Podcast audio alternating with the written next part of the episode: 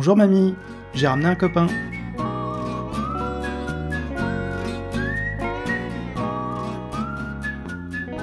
Bonjour et bienvenue dans la cybersécurité expliquée à ma grand-mère, le podcast pour expliquer la cybersécurité à des gens qui n'y comprennent rien. Euh, c'est encore un numéro hors série, un numéro spécial. Souvent en cybersécurité, on parle de technique, on parle de machines, on parle de failles de sécurité et de choses qui sont assez complexes à, expliquer euh, aux néophytes. Mais aujourd'hui, on va traiter d'un autre sujet, un autre aspect de la cybersécurité qui est tout aussi important, les aspects humains et en particulier les aspects psychologiques. Et pour animer ce podcast, j'ai le plaisir d'accueillir Nathalie Granier, qui est psychologue. Alors Nathalie, est-ce que, tu veux bien te présenter? Bonjour Nicolas, merci de m'avoir invité à ce podcast. Donc, qui je suis en 30 secondes, je vais le faire, je vais faire court. Déjà, je suis Nathalie Granier, donc déjà ça c'est simple, c'est facile.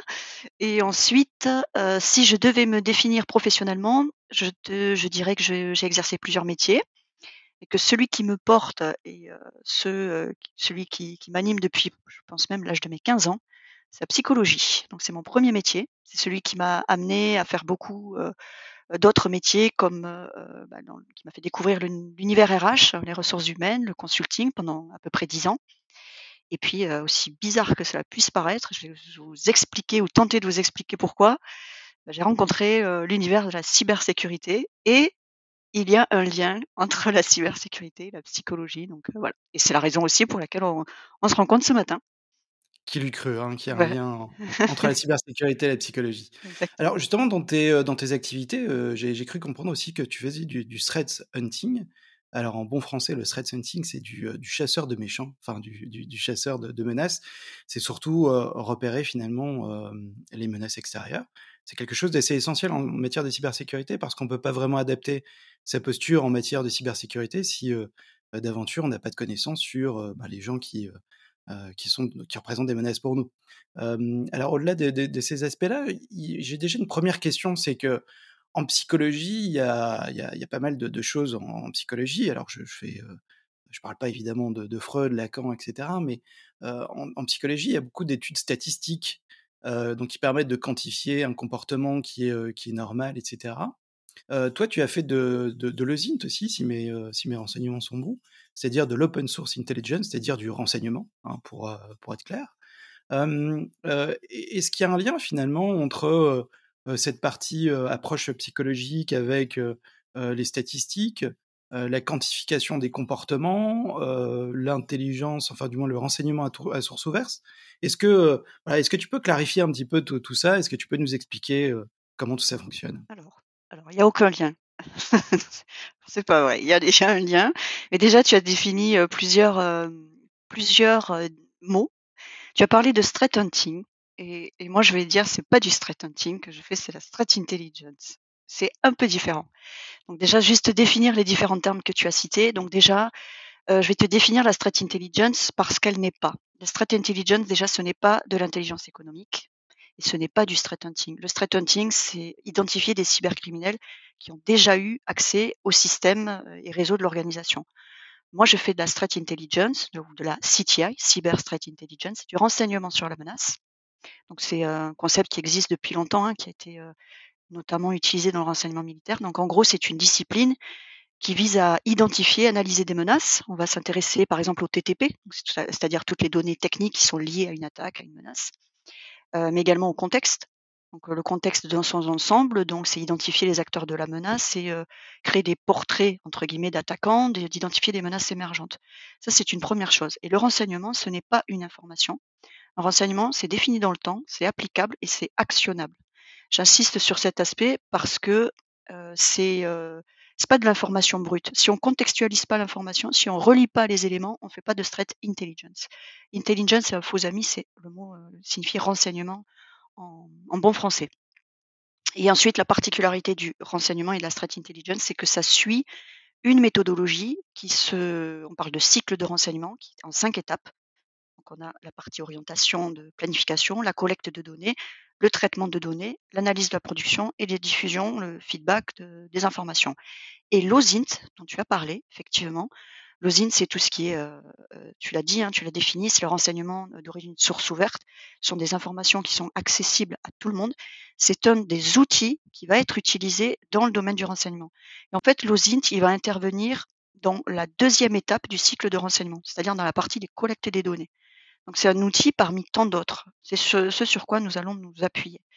Euh, en gros, euh, l'OSINT aujourd'hui, est utilisé euh, par des militaires, par des gouvernements, par des services de sécurité, la police, tout ce qui est informatique. Dans le domaine informatique, ben, des analyses, des pentesters, par la législation, la finance et aussi par des acteurs menaçants. C'est aussi important de voir aussi l'utilisation de l'OSINT de cet aspect-là. Notamment, ils vont l'utiliser pour l'ingénierie sociale. Donc en fait, l'OSINT, ça nécessite d'avoir une réflexion critique, d'affiner les données, de transformer l'information en renseignement. Je le précise parce que euh, je vois qu'il y a beaucoup de personnes aujourd'hui qui font de l'OSINT. C'est un peu euh, tout le monde, tout le monde fait de l'OSINT et je ne sais pas si vraiment on a réellement compris l'enjeu de l'OSINT. Ça nécessite une formation, ça nécessite une méthodologie euh, et aussi ça nécessite de bien comprendre les biais cognitifs ça on va en parler, euh, puisque tu, tu me poses aussi la question là-dessus, mais euh, c'est de comprendre aussi que l'OSINT va, nous amener à faire des erreurs et à s'engouffrer dans les biais. Donc toutes les personnes qui font de l'OSINT, c'est bien, ils sont, ils s'improvisent un peu détectives pour certains, mais euh, il y a des fondamentaux à bien connaître, il y a des protocoles à connaître, notamment le protocole Berkeley que je conseille à tout le monde d'avoir lu au moins une fois dans sa vie quand on fait de l'OSINT. Donc ça, c'est des éléments sur lesquels je pense qu'il est important de, d'assister. Et ensuite, tu parles de la psychologie et donc de mon rôle de psychologue dans, tout ça. Déjà, la psychologie, est-ce que tout le monde sait ce que c'est? Là aussi, je ne suis pas sûre. On, connaît dans les grands termes donc la, terminologie psycho et logia. Logia, c'est la science et psyché, c'est l'âme, c'est l'esprit. Donc c'est l'étude de l'âme. Alors on a changé. Aujourd'hui, on parle plus de l'étude de l'âme parce que ça avait une connotation un peu religieuse et c'est plutôt l'étude des faits psychiques et des comportements, des processus mentaux. Donc moi, je l'ai appliqué à la cybersécurité. Ça s'appelle la psychologie euh, criminelle. C'est une discipline scientifique. J'insiste aussi sur le fait que c'est une science. C'est une science humaine, mais c'est une science qui va reposer, tu l'as dit, sur des savoirs, sur des méthodes, sur des systèmes de valeurs. Et là encore, je vais encore, euh, je, suis peut-être euh, un peu dur au début, mais en fait, la psychologie, c'est à minima 50 d'études. Et là encore, il y a des personnes qui font une formation d'un an, euh, qui lisent trois livres et qui se pensent experts en psychologie. Alors c'est un peu blessant pour ceux qui ont véritablement fait un parcours de psychologie et, euh, qui ont les fondements de la psychologie. Donc voilà, c'est il y a un parcours, il y a un cursus en France qu'on doit respecter et là aussi c'est important de, de, le rappeler. Et donc mon rôle entre la cyber et la psychologie, puisque ta question c'était celle-ci, une fois que tous les concepts sont définis, c'est en gros d'améliorer notre compréhension des cybermenaces en faisant rencontrer deux disciplines qui sont la psychologie et le monde de la cyber. Donc mon travail, c'est euh, à partir d'un examen des théories, des modèles comportementaux, sociaux, psychologiques, etc., de comprendre trois volets, c'est-à-dire les caractéristiques de l'attaquant, les techniques de protection, de défense et le fonctionnement psychologique de la victime. Ce sont les trois volets sur lesquels aujourd'hui euh, je, m'attarde. Et euh, évidemment, il y a des, la psychologie va apporter euh, des éléments, des éléments déjà en termes de méthodologie, puisque donc j'expliquais donc le, cycle du renseignement, mais au sein même du cycle de renseignement, on va avoir euh, une méthodologie propre à la psychologie et on va apporter du contenu qui va être autre que du contenu technique, comme tu l'as tu l'as précisé. si je rentre dans le détail, euh, pour ce qui est de la méthodologie, par exemple, tu as parlé de, de profiling, c'est ça? Donc là encore, le profiling, c'est un concept qui est né en Grande-Bretagne qui date de 1880. C'est un vieux, concept aussi, euh, mais qui est surtout utilisé dans les séries télé, sur Netflix, euh, etc. Donc, euh, il n'est pas utilisé dans la, dans la vraie vie. On ne parle pas de profiling et certainement pas en France. Donc, en fait, en France, on parle de psychologie criminelle ou d'analyste Mmh, tu, tu, tu, penses, on nous a menti finalement Oui, on nous a un peu menti en fait. C'est, on utilise ce terme-là, mais en fait, c'est très bien parce qu'au moins ça parle à tout le monde ça touche tout le monde. Donc on va garder, si tu veux, pendant ce podcast, on va parler profiling parce que il est, c'est un buzzword, il est top. D'accord, mais non, il vaut mieux utiliser les, les, vrais termes. c'est comme parler crypté et, chiffré. Je pense que si tu n'utilises pas les, les, bons termes, tu vas te faire. Numérique, digital. exactement, je pense que tu vas te faire rappeler à l'ordre par tes pairs. C'est ça, c'est pour ça que je, je, tiens à le préciser. Donc en fait, on parle de psychologie criminelle d'analyste comportemental. Voilà. Ça, c'est en France, c'est le terme. Et c'est une discipline qui est scientifique, dont l'objet, c'est d'étudier le comportement criminel. Et en général, on retrouve ce type de profil dans les services juridiques ou dans les, euh, plutôt dans, les, euh, dans, la gendarmerie, par exemple. Le département des sciences comportementales euh, en France a quelques, quelques psychologues, des analystes comportementaux. Et donc, ce sont des psychologues. À la base, ce sont des psychologues qui font ça. Donc ça, c'est une première chose. Et donc, du coup, l'apport de la psychologie dans le monde cyber, c'est la méthode. Donc, on va utiliser deux typologies de méthodes, donc de l'analyse inductive et de l'analyse déductive. L'analyse inductive, c'est qu'on part de généralisation, tout ce qui est prédiction, estimation et statistique. Donc là, on est sur du euh, fonctionnement à long terme, on est sur du stratégique. On va donner des informations sur les tendances pour identifier euh, tout ce qui est toutes les, mmh, toutes les attaques en fait. Donc on va s'appuyer sur des rapports de groupes d'attaquants, sur des veilles scientifiques. Il y a des veilles, des, euh, notions qui sont liées à la psychologie, comme la dark tétrade par exemple. Peut-être je développerai ce, ce concept. Euh, il y a également des associations, des fonctionnements, des, des, groupes de recherche qui font des études qui sont validées scientifiquement sur lesquelles on doit s'appuyer pour pouvoir euh, mener nos, analyses. Ça, c'est la, première chose, c'est l'inductif. Et puis le déductif, on est plus sur de l'opérationnel. Alors, si on fait euh, comparaison vie réelle et vie euh, cyber, je ferai toujours cette comparaison parce que pour, moi, je pense que ça permet de vulgariser, de mieux comprendre. En gros, dans l'analyse déductive, on va rechercher des preuves médico-légales, on va chercher les preuves qui sont liées au, au, crime, tout ce qui est victimologie, caractéristiques du criminel, etc. Nous, en cyber, on va s'appuyer sur des rapports, sur des analyses forensiques, sur des reverses d'outils malicieux, des scans de vulnérabilité, etc. Moi, je vais m'appuyer sur ça. Alors oui, je ne suis pas technique, mais je vais me servir de ces éléments pour euh, faire une analyse. Plus concrètement, je vais vous expliquer euh, plutôt dans la partie contenu ce que je vais rechercher comme information. Et puis, il y a toutes les sources euh, de données externes, donc c'est tout ce qui est les témoignages clients, les alertes de gouvernement, donc tout ce qui est ANSI, les intercertes également, quand on fait partie d'intercertes, ou des communautés cyber comme les ISAC. Juste une toute petite toute petite précision pour nos auditeurs qui ne seront peut-être pas hyper férus de, termes techniques. il faudrait juste définir donc les, CERT. Donc les CERT sont un peu des, centres névralgiques en matière de cybersécurité et qui vont collecter des informations hyper importantes sur les attaques en cours. Alors ça peut être des CERT qui sont nationaux ou alors des CERT sectoriels. Donc il va y avoir un CERT par exemple pour, pour la banque, mais il en existe aussi par exemple, j'ai appris ça récemment, grâce justement au podcast No Limit Sécu, mais qui est un CERT pour les, les navires assez particulier. Et, donc ça, c'est certes, sont des, des points vraiment hyper importants en matière de sécurité parce que eux voient quasiment ce qui se passe en temps réel. et, je comprends tout à fait pourquoi tu y fais référence. Mmh, exactement. Tu fais bien de préciser parce que c'est pas des fois c'est un peu complexe. Le terme n'est forcément euh, clair. Il existe également des, euh, des, associations, des groupes où tu, euh, tu partages tes données aussi. Donc voilà, c'est en plus de, de, des intercertes. Donc tous ces éléments-là vont apporter des éléments pour notre, notre analyse déductive. Et en plus de ça, on va y ajouter une autre analyse. C'est différentes analyses. Ça va être sociologique, donc psychologique. Ça c'est tout ce que je viens de citer. c'est la partie géographique aussi, géopolitique, économique, linguistique et politique. Parce que tous ces éléments-là euh, bah, vont avoir un impact sur, euh, sur l'analyse. Et en fait, ces deux analyses, inductives et déductives, vont me permettre de faire, alors je mets des guillemets, profilage comportemental, donc une analyse comportementale, où je vais pouvoir avoir des informations sur la victimologie, sur le motif, les motivations, caractéristiques de l'attaquant, création de la signature, etc. Donc je me réfère aux quatre objets du data model. Donc le data model, c'est un, un modèle qui est utilisé en CTI. Et en gros, moi, pour ma partie, puisque je ne suis pas technique, je m'oriente sur quatre, quatre objets de ce data model, donc qui vont être la victime, qui vont être l'adversaire, la campagne et euh, les campagnes qui sont menées et euh, les techniques qui vont être utilisées. En gros, à la fin de mon analyse, je dois au moins avoir des informations sur qui, quoi, où, quand et pourquoi. Voilà en gros euh, pour la partie méthodologie. Et en plus de ça, on a des méthodologie un peu particulière qui s'appelle euh, l'analyse des hypothèses concurrentes.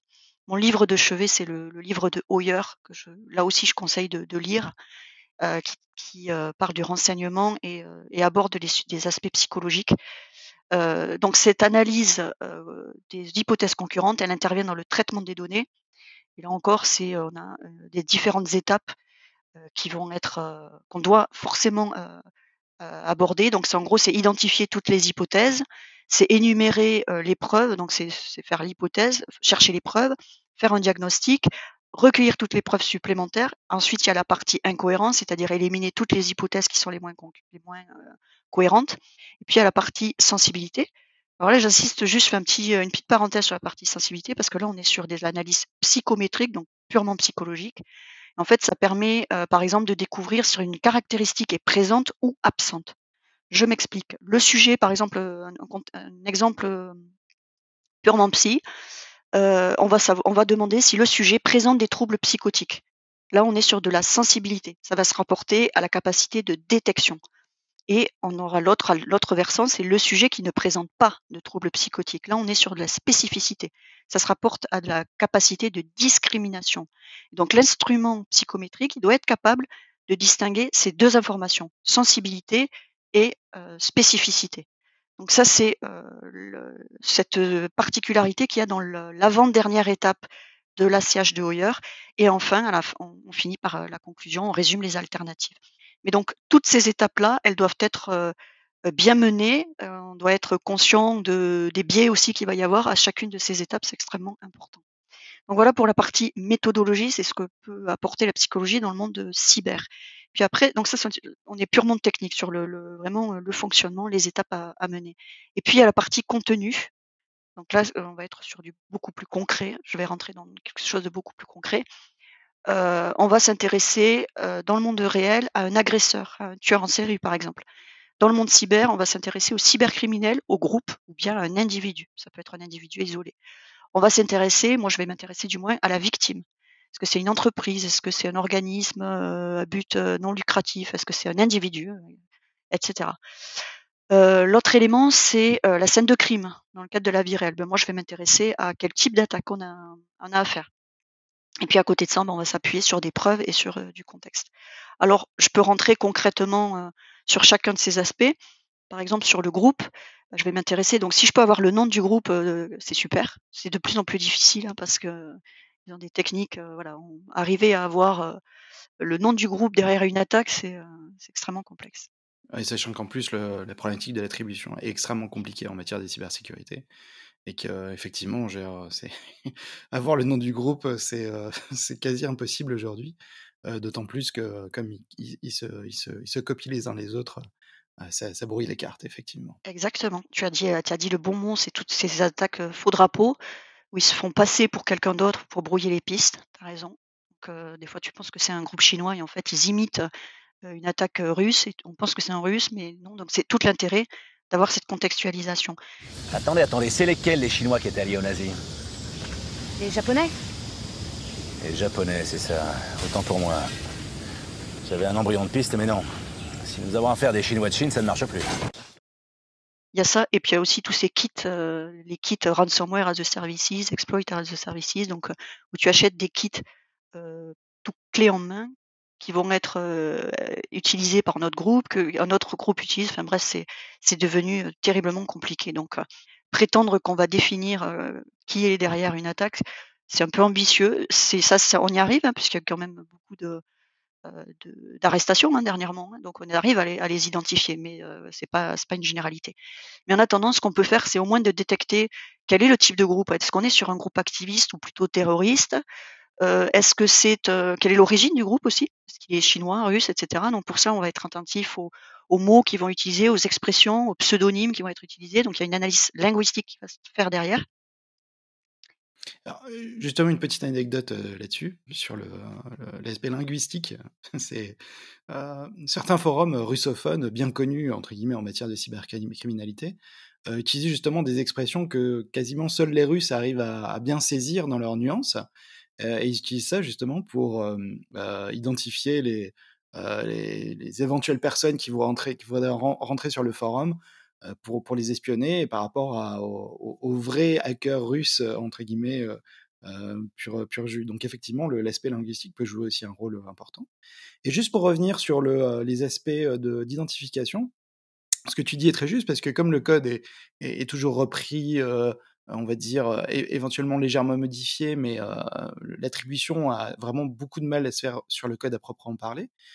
moi, j'ai entendu pas mal d'attributions qui ont été faites, mais sur base de, petites erreurs techniques, comme par exemple une adresse IP qui soudainement est apparue parce que le VPN a sauté.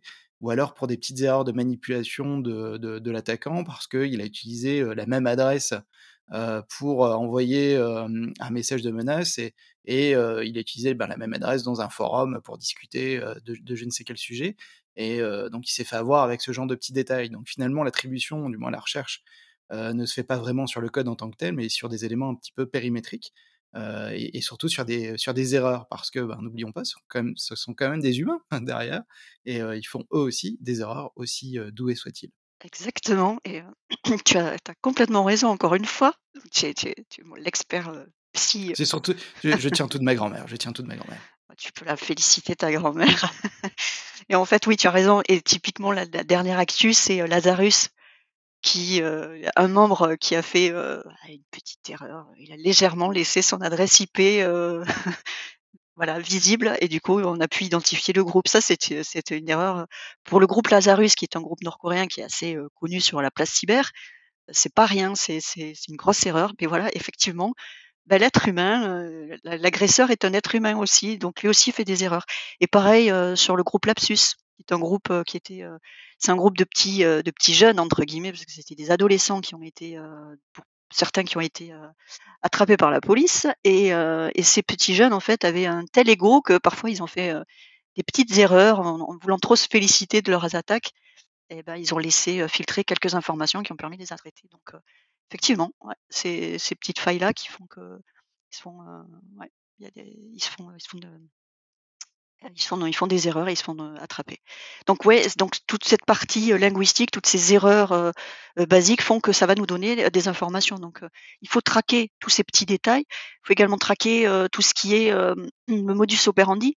Donc moi, ce qui va m'intéresser, c'est, de connaître les procédures qui vont être utilisées, de voir, comment le pirate informatique est entré, quel jargon il va utiliser, comment il va coder. Alors moi, je suis pas technique, mais j'ai les équipes de forensique qui vont m'apporter, ces éléments-là et je vais pouvoir les faire, coïncider avec, d'autres rapports, d'autres analyses pour me dire: «Ah tiens, il y a quand même une coïncidence» et je vais pas me dire: «Beh, il y a une coïncidence donc c'est sûr, c'est tel groupe». Le but, c'est de encore une fois, par rapport à notre cycle de renseignement, c'est de relier tout. Il faut jamais tout de suite, heu, conclure que c'est, heu, tel groupe. Il faut aller rechercher l'information.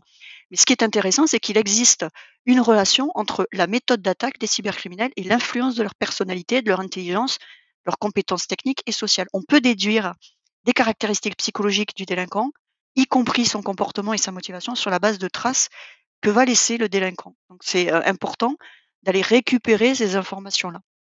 Donc là, on est sur le groupe. En quelque sorte, c'est un peu la touche du maître. Voilà, c'est la petite, c'est la cerise sur le pompon.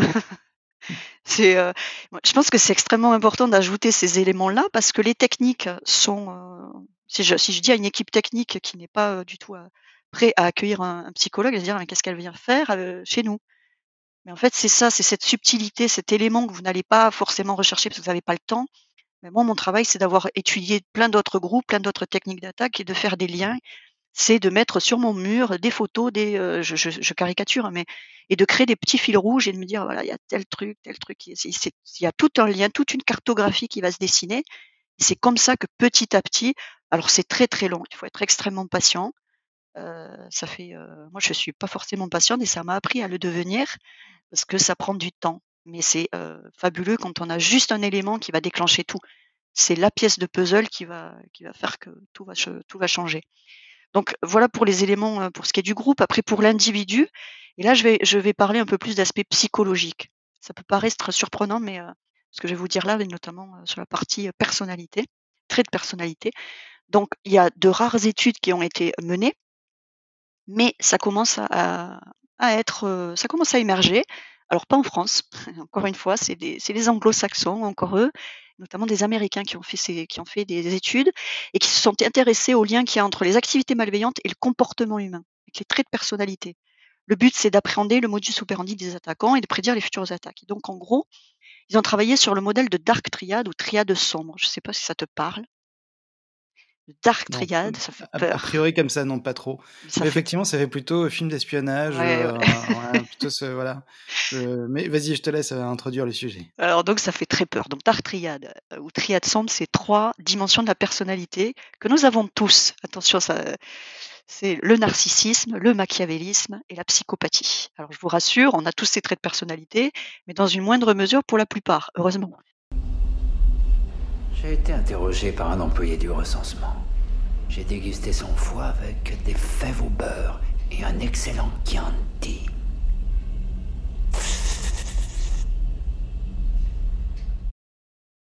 Euh, mais elles sont, euh, on a la chance d'avoir euh, une conscience. Notre raisonnement conscient va les supprimer, mais pas chez tout le monde. Voilà. Il y a un continuum noir, un spectre, qui va du mauvais à la bonté absolue. Et donc, du coup, on a des individus qui se situent dans un très fort taux de narcissisme, de machiavélisme, de psychopathie. Et même, c'est là, on parle maintenant de dark triade, de dark tétrade, pardon, parce qu'on a introduit une quatrième dimension, c'est le sadisme. Donc on a ces quatre, euh, voilà, on a ces quatre euh, dimensions, et particulièrement dans le monde de cyber, puisqu'on a une première étude qui a été effectuée euh, donc par l'université de Buffalo. Et alors, je pense que ça va faire débat, hein, parce qu'on va me dire «Ah, c'est facile, on met des gens dans des cases. Alors oui, peut-être qu'on met des gens dans des cases, mais c'est déjà une première étude, donc elle a le mérite d'être évoquée. Et donc en fait, il y a certains traits psychologiques qui amèneraient certaines personnes à s'engager dans des comportements de piratage. Et donc, ils ont déterminé que les, cybercriminels, ils obtiennent des scores élevés sur des échelles machiavéliques. Une personne machiavélique a une grande capacité de raisonnement, c'est quelqu'un de très très froid. Et il a également une grande capacité de psychopathie. La psychopathie, c'est quelqu'un qui va avoir une vie complètement sociale, il va être marié, des enfants, il a le costume du, bon papa, euh, du bon père de famille. Donc c'est contraire, contrairement au sociopathe qui lui est complètement à part du, du, monde. Donc lui, il a une vie sociale normale, il s'expose au risque, il adore le risque, le défi, l'autorité, il n'a pas de morale ni d'empathie. Et donc, il semblerait que les cybercriminels aient ces traits de, personnalité. Et ensuite, l'étude est et j'ajouterais aussi qu'il n'y a pas que, mais il y a aussi les, les sales, les vendeurs en cybersécurité ont exactement cette caractéristique. Hein. Ce sont des, des, gens avec des beaux costumes et qui, qui sont totalement machiavéliques dans leur façon de procéder. Eh ben tu vois ça la pitié. Le client il en a rien à foutre. C'est la guerre, Jérôme. C'est eux ou c'est toi? C'est manger ou être mangé. Eat or to be eat. That's the question. Right? T'es pas ici pour les plaindre ou, ou pour leur dire qu'ils sont dans la merde. T'es ici pour leur vendre de la merde. Et les féliciter d'avoir choisi la reliure, ok? Alors tu sais ce que tu vas faire? Tu vas arrêter avec tes petits airs de monsieur votre bite à un goût, tu vas ranger ta honte en poche et tu vas te battre. Sinon, tu te casses, ok? C'est une petite note personnelle par rapport à cette analyse, mais je te laisse continuer. Ce n'est que la tienne, je ne m'engagerai pas là-dedans. Et comme il y a une échelle, j'ose espérer qu'ils sont quand même sur la, ils vont plus vers la bonté que vers le, la malveillance, j'espère. Et puis euh, l'autre aspect de cette étude, c'est qu'il y a, ils ont analysé les trois, euh, les grey hats, les black hats et les white hats. Et donc, il semblerait que les grey hats s'opposent à l'autorité, que les black hats, ils obtiennent des scores élevés sur la dimension de recherche de sensations fortes, et les white hats, eh même les gentils, ils auraient une tendance à être narcissiques. Donc voilà. Tu, veux dire que pour être un bon RSSI, il faut être narcissique, c'est ça? Alors, je dis pas qu'il faut être narcissique, mais je pense qu'en fait, de toute façon, on a tous cette partie-là. Mais je pense qu'on a une part de narcissisme. L'ego, ça fait partie mmh, de l'être humain. On a besoin, on aime parler de soi ou on aime, voilà, c'est forcément ça. Ça fait partie de la nature humaine. Le tout, c'est de ne pas aller dans l'extrême, dans le bout du spectre. Parce que là, pour le coup, on n'en rigole plus parce que là, c'est notamment les cas des, tueurs en série qui en font partie et on est sur ce spectre-là. Alors tout le monde, ne, tous les narcissiques, les machiavéliques, psychopathes ne sont pas tueurs en série, ne sont pas, voilà, je, précise quand même, il y a des contextes biologiques, mais il y a aussi un, contexte, il y a tout l'aspect contextuel, environnemental qui va jouer. Donc ça, c'était la petite parenthèse psychologie. Et, sur, et, notamment sur l'individu et sur la particularité des, des cyberattaquants.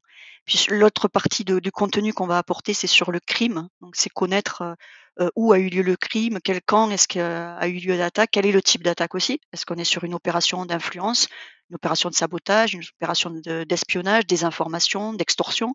En fonction de ce type d'opération, bah, les techniques vont être différentes. On sait par exemple que pour l'espionnage, on va être sur des attaques qui vont être extrêmement lentes. L'attaquant, il va s'infiltrer dans votre système, il va se faire tout petit, vous n'allez pas vous en apercevoir, et au bout d'un an, vous allez avoir, euh, vous allez découvrir que vous avez été espionné. C'est le cas particulièrement des groupes chinois notamment. Alors je ne généralise pas non plus, mais quand on a une typologie d'attaque, des TTP qui sont assez similaires à, un APT chinois et cetera, bah, c'est là où on fait les regroupements. pour la partie des informations, en revanche, on va être sur quelque chose dans l'actualité. Donc, là, on n'est pas sur du long terme. Il faut réagir dans l'actualité, donc on est sur une attaque beaucoup plus rapide. Donc en fait, c'est ça, on va s'intéresser, voir est-ce qu'on est plutôt sur de la du brute force, de l'APT et on va avoir la logique d'agression. Dans la vie réelle, ben, on va avoir un tueur en série. Est-ce qu'il va préméditer son attaque ou est-ce qu'il a été dans l'impulsivité? Ben, C'est la même chose dans le monde, euh, dans le monde cyber. Pareil pour ce qui est du choix du crime. Est-ce que c'était un revolver, un couteau? Dans le monde cyber, on est sur euh, est-ce que c'est l'hameçonnage Est-ce que c'est du DDoS Donc du coup, c'est quel type de malware il a utilisé, quel outil il a utilisé pour euh, perpétrer son attaque. Donc en gros, c'est tous ces éléments-là. En fait, il y a toujours un lien entre le monde réel et le monde cyber on n'a pas d'autopsie, mais on a des, euh, équipes forensiques qui vont autopsier une menace. Donc euh, voilà, en gros, c'est de faire toujours ce lien euh, réel et, cyber. Puis il y a la victime, qui est extrêmement important de comprendre la victime. On va, le, psychologue, il va creuser sur la victime, travailler la victime, parce que l'attaquant, s'il s'en prend à cette victime, c'est pas pour rien. Ça peut être des motivations liées au business, militaire, politique, euh, financier, ça peut être un concurrent, ça peut être euh, un État. Donc il faut travailler sur pourquoi telle, personne, pourquoi telle victime, euh, s'intéresser à l'actualité de la victime. Est-ce qu'il y a eu un rachat dernièrement? Est-ce qu'il y a eu une fusion? Est-ce que c'est est-ce que l'entreprise a, a coté en bourse? Est-ce qu'ils ont gagné un marché dernièrement? Il y a également tout ce qui est attaque supply chain, c'est-à-dire que parfois ça peut être une attaque, une entreprise qui fabrique de l'aluminium, je dis n'importe quoi, qui est sous-traitant d'Airbus et en fait la, vraie victime c'est Airbus mais on s'attaque à une entre sous-victime. Donc l'analyse de la victime, là encore, c'est important. Les analystes techniques n'ont parfois pas le temps d'aller chercher toute cette, tout ce travail de contextualisation. Et là encore, moi, je vais leur apporter ces éléments qui vont leur donner ah d'accord. Donc ils utilisent ça, donc potentiellement ils vont utiliser plutôt tel outil, telle signature, etc. Donc moi, je m'appuie sur tous, ces rapports, ces rapports d'osine, ces rapports, ces retours clients, les rapports forensiques, les témoignages des victimes aussi. C'est intéressant de, parler avec le salarié pour savoir qu'est-ce qu'il a fait, comment ça s'est passé, etc., comment il a été abordé. On va s'intéresser aux logs, aux horaires de connexion, euh, aux signatures, etc. Donc c'est euh, tous ces éléments qui vont être pour moi des, euh, des éléments de preuve et je vais associer ça à des outils, d'un mail, un VPN, une adresse IP, un hash, etc. Donc voilà tous les éléments que, que va apporter le, la psychologie au sein d'une structure de, cyber, c'est accumuler toutes ces informations sur les auteurs du crime pour mettre en place les bons niveaux de sécurité, pour comprendre le comportement des attaquants, pour prévenir et détecter les failles. Et l'autre volet, qui est extrêmement important aussi, c'est de comprendre parce que on est sur, tu, tu l'as, cité en tout début du podcast, de, toute cette partie manipulation, ingénierie sociale. Et le psychologue, c'est je pense que c'est une très bonne personne qui va pouvoir travailler sur cette partie ingénierie sociale notamment dans le cadre de, tout ce qui est phishing, smishing, vishing, tous les, tous les mots en ing, tout ce qui est fraude en général et notamment les fraudes au président, qui va énormément travailler sur cette ingénierie sociale. Donc la psychologie, c'est tout ça. C'est c'est se servir de, comprendre les limites humaines, les intégrer dans un, un autre système de, sécurité pour empêcher les, les, pirates de, rentrer dans notre système ou du moins de retarder les attaques ça nous permet d'évaluer les risques.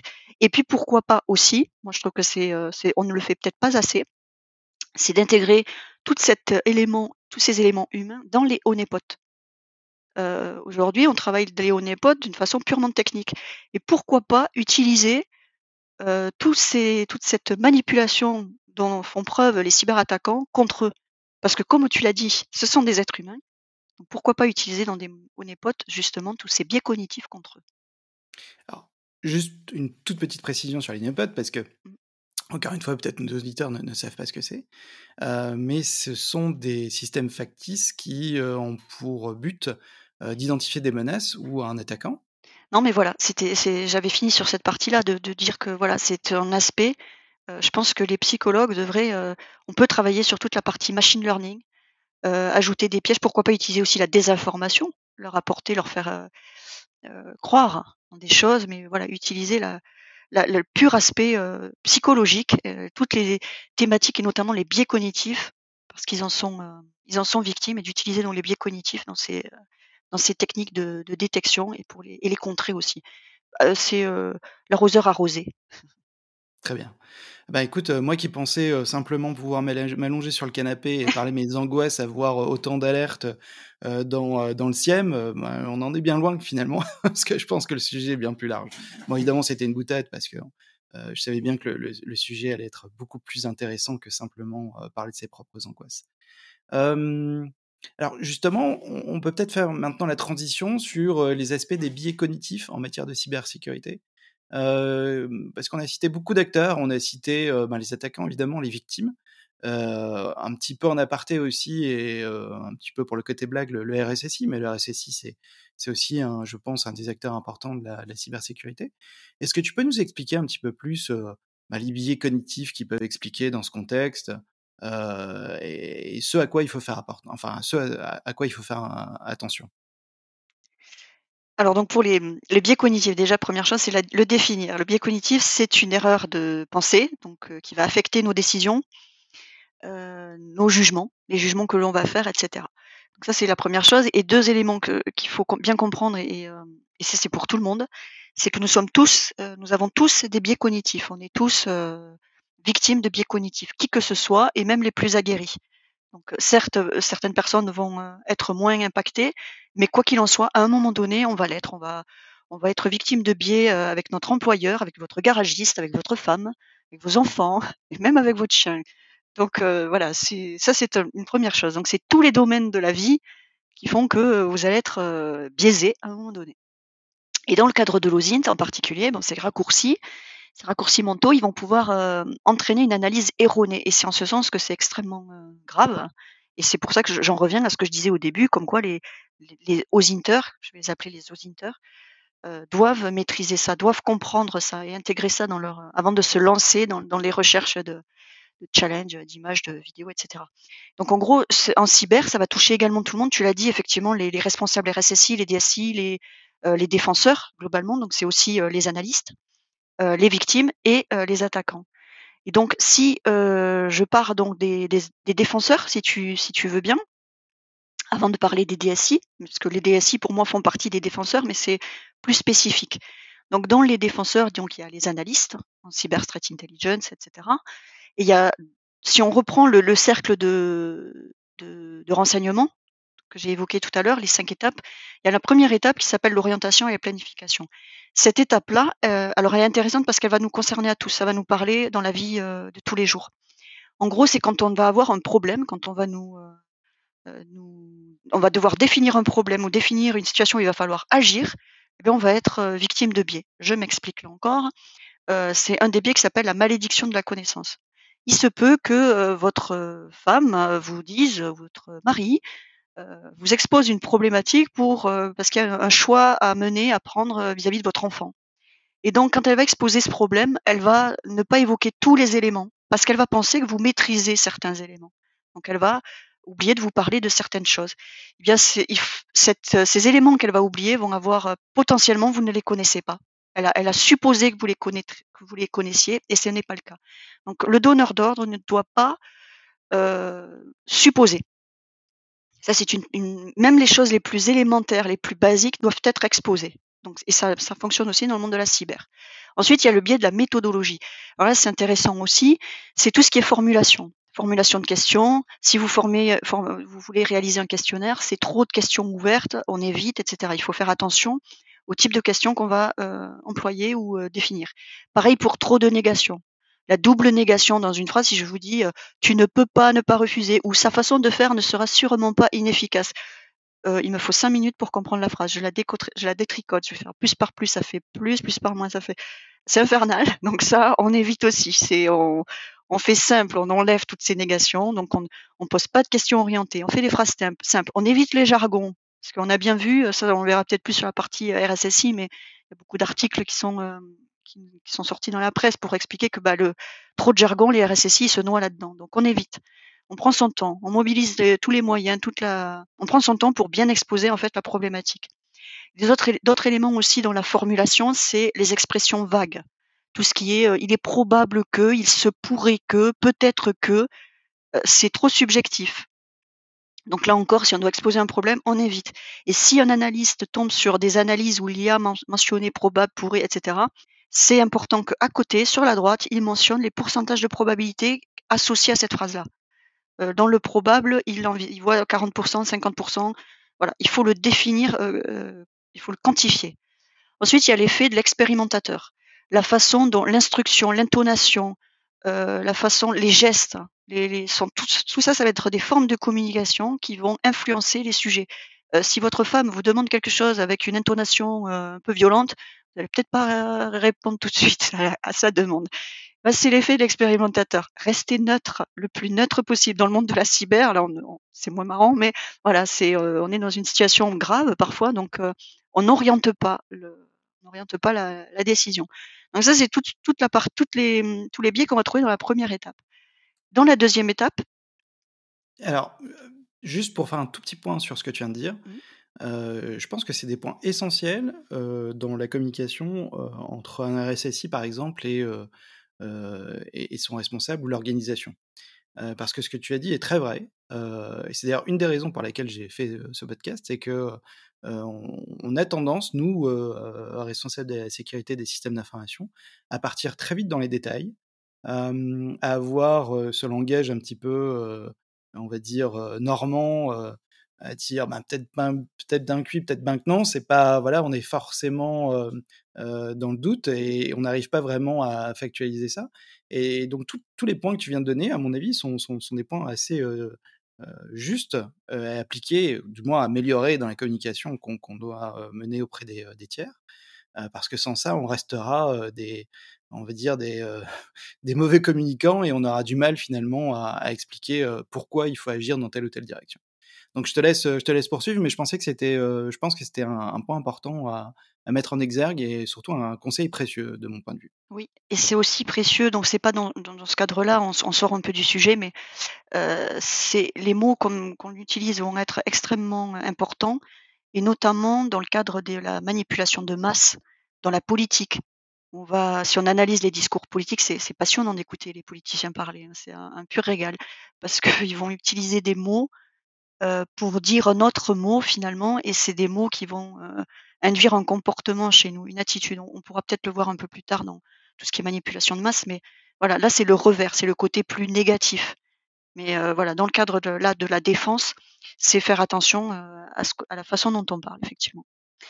et donc ensuite, si je continue dans mon cercle de prise de décision, c'est toute la partie alors collecte de données, traitement de données et tout ce qui est analyse de production c'est les trois étapes où il y a une foultitude de, biais. Et un des premiers biais qu'on verra partout, systématiquement, et dans tout, que ce soit les défenseurs, les attaquants, tout le monde, c'est le biais de confirmation. Donc celui-là, c'est, bah, on va chercher des informations qui vont dans le sens de notre propre conviction. Donc ça, il faut éviter, il faut poser toutes les hypothèses, il faut réduire un nombre qui soit exploitable d'hypothèses qui soient raisonnables, faut prendre en, considération les signes qui vont même à l'encontre de nos présupposés. C'est extrêmement important. Et c'est souvent utilisé notamment dans la théorie du complot. Euh, ça nous parle beaucoup plus quand on voilà, la théorie du complot, c'est euh, utilise beaucoup ces biais de confirmation. Ensuite, il y a tout ce qui est biais de la taille de l'échantillon, la fréquence de base, les biais de sélection. Là aussi, l'échantillon, plus l'échantillon est faible, plus la variation du risque va être grande. Extrêmement important de, de bien choisir son échantillon, mais aussi sa taille parce que ça va biaiser les résultats. Il y a aussi l'effet de primauté et de récence. L'effet de primauté et de récence, c'est quand on va donner une importance exagérée à ce qui se passe soit en amont du recueil d'informations, soit à la fin. Et on oublie ce qu'il y a entre le début et la fin. Souvent, on dit l'expression le dernier qui parle a raison. il ne faut pas oublier qu'il y a des gens avant qui ont parlé. Donc, il ne faut pas rester sur la dernière décision ou la première, la première voix. Donc il faut tout écouter, il faut tout poser et répondre ensuite à, froid et pas à chaud. Après, il y a tout ce qui est fixation sur objectif, les biais de la variable omise. Donc là, c'est rester focalisé sur la motivation du moment, c'est de pas voir tout le reste. J'ai une, une, belle expression hyper poétique, moi je trouve, c'est qui cherche la lune ne voit pas les étoiles. Alors, justement, pour «paraphraser» entre guillemets le le l'aspect visuel des choses et et vision. Heu, moi j'ai un terme pour ça, j'appelle ça la myopie ma managériale. C'est-à-dire le fait de voir les choses, mais de à très court terme, mais pas forcément, heu, à long terme et surtout éviter, heu, tout le contexte et le contexte est souvent très, très flou et on se focalise que sur certains éléments, parce que c'est les seuls qu'on voit finalement. Exactement. Donc ça fait partie, c'est un des biais. Il y a aussi tout ce qui est biais de corrélation illusoire. Donc là, c'est qu'on a tendance à supposer qu'un événement est associé à un autre événement. Heu, je vous donne un exemple plus concret, c'est le ciel est gris, il va pleuvoir. Heu, non, le ciel est gris, il peut ne pas pleuvoir. Par exemple aujourd'hui, chez moi, le ciel est gris, mais il pleut pas. Donc voilà, c'est, heu, ne pas faire cette, cette, déduction, voilà. Et puis, il y a aussi l'effet où le on va se focaliser, c'est un peu ce que tu disais, c'est, qu'on va se focaliser sur les quali qualités personnelles d'une personne et on va oublier, les déterminants situationnels. Et c'est qu'effectivement, il y a un contexte social, organisationnel, culturel avec des normes, des valeurs. Bah, tout ça aussi, ça va jouer sur, heu heu, sur, heu, les décisions. Donc il faut voir les qualités de la personne, les informations qu'elle va nous transmettre du fait de son statut, mais aussi du fait du contexte. Ça, c'est, aussi important. Après, il y a des biais, heu, qui sont plus liés au à la disponibilité. Heu, par exemple, en cybersécurité, les les analystes vont souvent avoir, vont don vont surpondérer, la valeur des informations qui vont être, liées à du Google, tout ce qui est recherche Google. On va dire: «Bah, ça vient de Google, donc c'est sûr» et un peu moins à tout ce qui est donné de dark web. Alors, pas toujours, hein, sur Google, mais par rapport au dark web, on va faire plus confiance à Google et avec si bien sûr on aura fait une, on va cibler, hein, dans Google, on va pas tout prendre, c'est ça le but, on revient sur nos autres biais. C'est bien analyser ce qu'il y a dans Google. Mais c'est une étude qui a révélé que voilà, on va plus faire confiance à Google qu'au dark web. Heu, je ne sais pas pourquoi. C'est heu, plus en détail.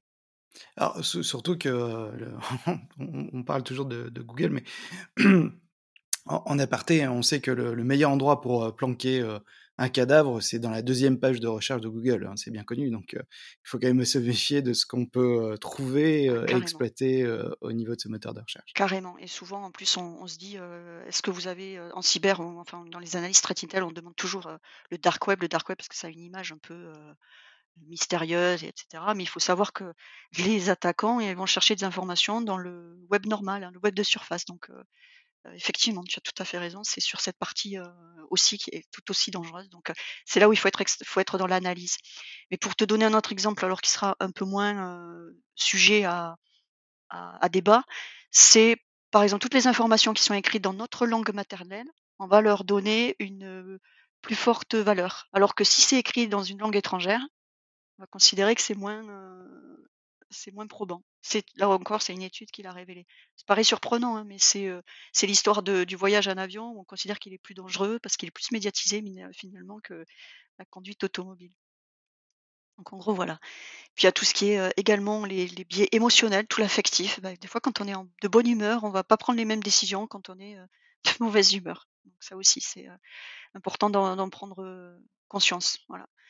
Donc bon voilà, après il y a énormément d'autres, le biais d'ancrage, l'illusion de contrôle, heu, tout ce qui est, heu heu, le biais de de résultat. Tous ces tous ces biais, je vais pas, il y en a tellement que je vais pas vous les lister tous parce que je vais peut-être vous perdre, je vais perdre les auditeurs, mais en gros voilà, ils interviennent dans chaque cycle de la prise de décision dans le du dans l'analyse du renseignement. Et si je rentre maintenant dans le détail du RSSI au-delà du fait qu'il a déjà il a tous ces tous ces biais-là qu'on vient de citer, tu as donné des exemples toi à titre personnel qui te sont arrivés où tu te retrouves dans ces biais. Heu, il y a des biais qui sont plus propices, heu, aux qui sont plus liés à la prise de décision. Un dirigeant, il va devoir, heu, répondre vite et bien et dans heu, dans cette prise de décision, il va y avoir des biais. Alors la prise de décision, elle va se baser sur 4 biais, c'est les risques, les avantages, l'analyse que l'on va faire de la situation et l'intuition. Eh bien, ces 4 piliers, ils sont affectés par des biais et de la même façon, dans le processus de décision, on va être impacté par ces biais. Donc si je vous donne quelques exemples de biais qui peuvent toucher les, mmh, les les RSSI, c'est par exemple la l'aversion la à la dépossession. Un manager, il va attribuer une valeur plus élevée aux biens qu'il possède, plutôt qu'aux biens qui sont disponibles à la vente. Heu, pour vous donner un exemple dans la vie concrète, votre maison, si vous la mettez en vente, vous allez considérer qu'elle coûte beaucoup plus cher que ce qu'elle vaut dans le marché parce que c'est votre maison. Donc, vous allez apporter une valeur, à votre c'est votre objet. Ensuite, il y a tout ce qui est perception sélective. Le PDG, qui est trop confiant, par exemple, il pourrait décider d'acquérir une start-up, une filiale, parce qu'il est convaincu qu'elle a du potentiel, etc. Mais il n'a pas vu que les indicateurs de performance sont archi mauvais. Voilà, il a fait, il a été sélectif. Tout ce qui est optimisme excessif, l'excès de confiance, l'illusion de contrôle, le biais d'attribution, ce sont des biais qui vont toucher le, RSSI. Pareil pour le biais de statu quo. Le biais du statu quo, c'est quand on préfère des méthodes qui ont déjà été mises en place plutôt que d'en changer. On va éviter le changement. Je vous donne un exemple concret en cyber, ça c'est aussi je pense que c'est plus clair c'est en cyber particulièrement, on est dans un environnement qui est en mutation. Il y a des attaquants qui font évoluer leur technique d'attaque, tout bouge sans arrêt. hier, c'est plus la même chose qu'aujourd'hui, etc. Et pour se défendre, eh ben, le RSSI va utiliser la même méthodologie, le même système de défense d'il y a trois ans. C'est une erreur. Voilà, c'est, il faut vivre avec son temps, il faut évoluer, les choses bougent. Alors, il y a le fameux aussi, ça marchait comme ça déjà avant. Voilà, c'est ça. Et, et c'est pas bon. Donc il faut être toujours en alerte, toujours prêt. il faut analyser encore une fois le contexte. On, revient sur d'autres biais. En fait, c'est des biais qui se, se mordent la queue. Hein. On retrouve la boucle est bouclée. Tout ce qui est biais d'évaluation aussi, le manager, il va, s'il excelle, s'il a une compétence particulière en communication ou en marketing ou en gestion de projet, il va attendre de ses pairs qu'ils aient cette compétence-là, plus que d'autres, parce qu'il se réfère à, ses propres, à sa propre évaluation. Tout ce qui est escalade de l'engagement, on va, par exemple, poursuivre un projet d'implémentation d'un outil de sécu. On sait que cette, cet outil de sécu et ce client, c'est archi mauvais. Ça ne fonctionne pas. C'est voué à l'échec. Mais on a tellement investi, ça fait trois ans qu'on essaie d'implémenter l'outil, bah, tant pis, on continue, on va jusqu'au bout. Ça, c'est, ça, c'est assez récurrent, je pense. peut-être que tu as des exemples. Ouais, j'en ai malheureusement pas mal. C'est justement le, fait de, oui, de pouvoir, enfin, de vouloir continuer à tout prix un projet même si c'est une, galère sans fin pour les équipes et, on voit bien que ça va être extrêmement compliqué et même sur le long terme. Mais on a tellement investi de temps et d'argent souvent qu'on refuse finalement de, de, perdre. De perdre. C'est ça. enfin, c'est exactement celle que tu viens d'expliquer. Hein, c'est, des biais cognitifs. C'est ça. je te laisse poursuivre. Et du coup, bah, c'est la transition de, sur notre biais, c'est le, biais de, complaisance c'est de se dire que le projet, s'il a réussi, c'est parce qu'on a j'ai bien travaillé, parce que j'ai du talent, etc. En revanche, s'il échoue, bah, c'est le fournisseur. C'est pas moi, c'est le fournisseur. Donc c'est lié aussi, c'est tous ces biais-là sont liés. Et puis le biais de cadrage aussi, c'est le, je, m'arrêterai sur ce biais-là, mais c'est si par exemple on aborde un problème de sécurité, on va le on va présenter le problème via la fenêtre du, du QUAC du SI, c'est le système d'information qui voilà. On va introduire le problème comme ça, et du coup on va influencer alors qu'en fait, le problème, ça peut être complètement autre chose. Ça peut être le manque de ressources, ça peut être. Mais comme on a présenté sous cet angle-là, eh bien, on va penser que la problématique, elle vient de là. Et donc ça, c'est une erreur. ça, s'appelle le biais de cadrage. On l'a évoqué tout à l'heure aussi, mais sur, sur notre aspect. Mais voilà, la façon dont on va définir le problème va nous influencer. Donc, pourquoi, comment on va faire pour contrer tous ces biais que je viens de citer? Ben, C'est déjà de diffuser au sein de l'entreprise ben, une culture du droit à l'erreur. Parce qu'il ne faut pas se dire que je, vais dire une bêtise, etc. Non, il n'y a pas d'erreur, il n'y a pas de question bête, etc. Donc, il y a ça. A multiplier les visites sur le terrain, tout ce qui est circuit informationnel. C'est réintroduire la contradiction au sein des instances de décision, la diversité, avoir des profils. Intégrer un profil de psychologue dans vos équipes de cybersécurité, par exemple. je dis ça complètement au hasard. Euh, euh, ayez des femmes aussi, parce que vous allez avoir une autre vision, une autre. Euh, c'est important, des, plutôt des jeunes, des, plutôt des, expérimentés. Alors, il y a, un très bon exemple. Hein, je crois que c'était Google qui avait développé une intelligence artificielle. Et les personnes qui avaient développé cette intelligence étaient majorité des, en majorité des hommes.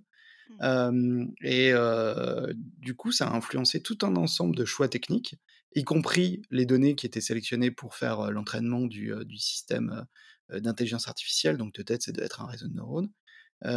et donc, du coup, la, le, le, le, réseau était entraîné d'une certaine manière euh, et, euh, a été carrément influencé finalement par ces concepteurs qui étaient principalement des hommes.